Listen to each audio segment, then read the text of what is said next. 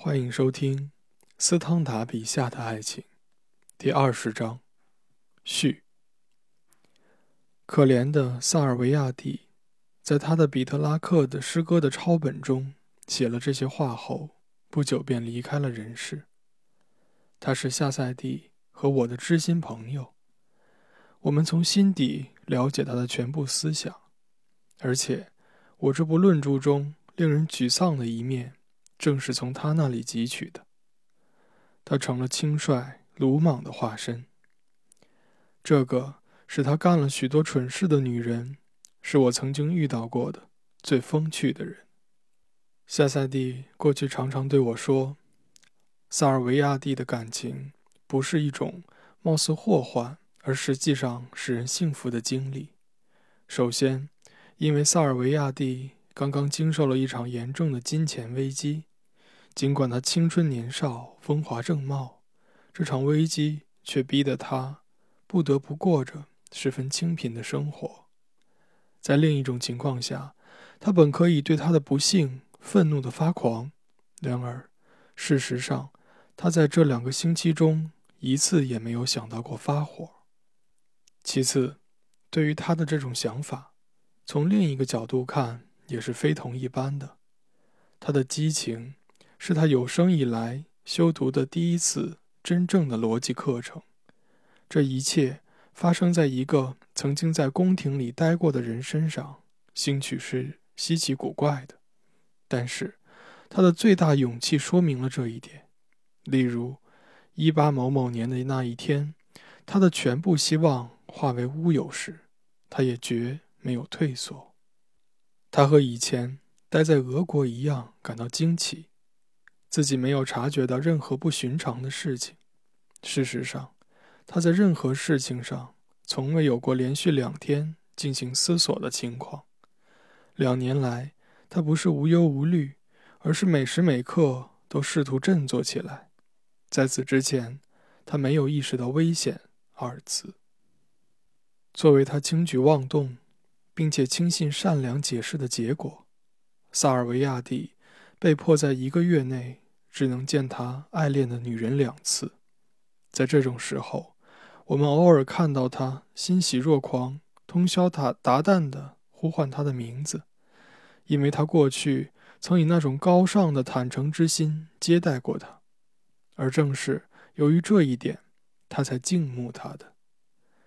他坚持认为他和某某某夫人是无与伦比的两颗灵魂。只要眼角匆匆一扫，相互之间便心领神会。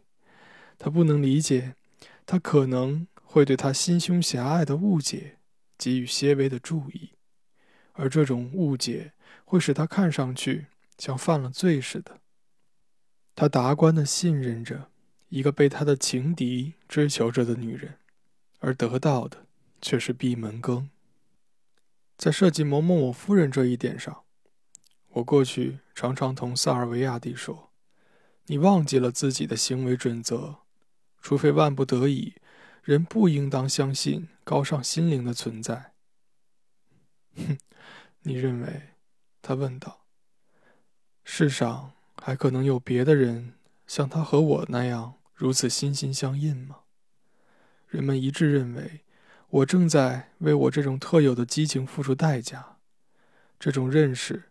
使我看在波利尼的岩石的轮廓映衬下，愤怒的列奥诺尔。这种代价，就是我从事的全部事业在现实生活中一直蒙受着的不幸的遭遇，一种因缺乏锲而不舍的毅力而引起的遭遇，以及由一时的感染力量导致的一种轻率的行为。这近乎彻头彻尾的疯狂。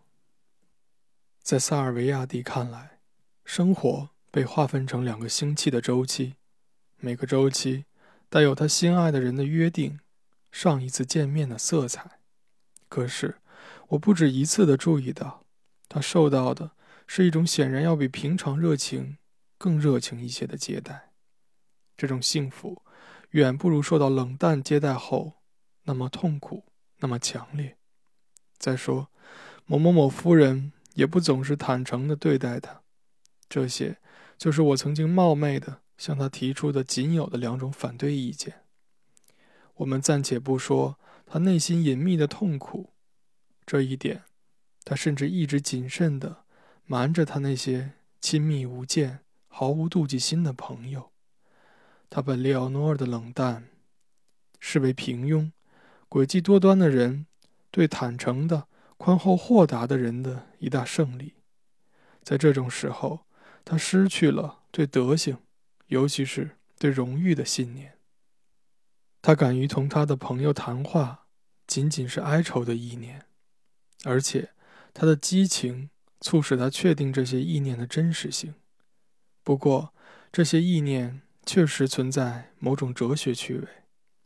我好奇地观察了他独具的个性。在正常情况下，只有在具有得意之气质、颇为直率的人身上，才能发现这种激情之爱。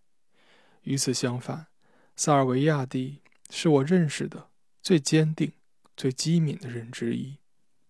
我相信，经过几次冷淡的拜访，他发现了列奥诺尔的冷峻，这时他才会心安理得。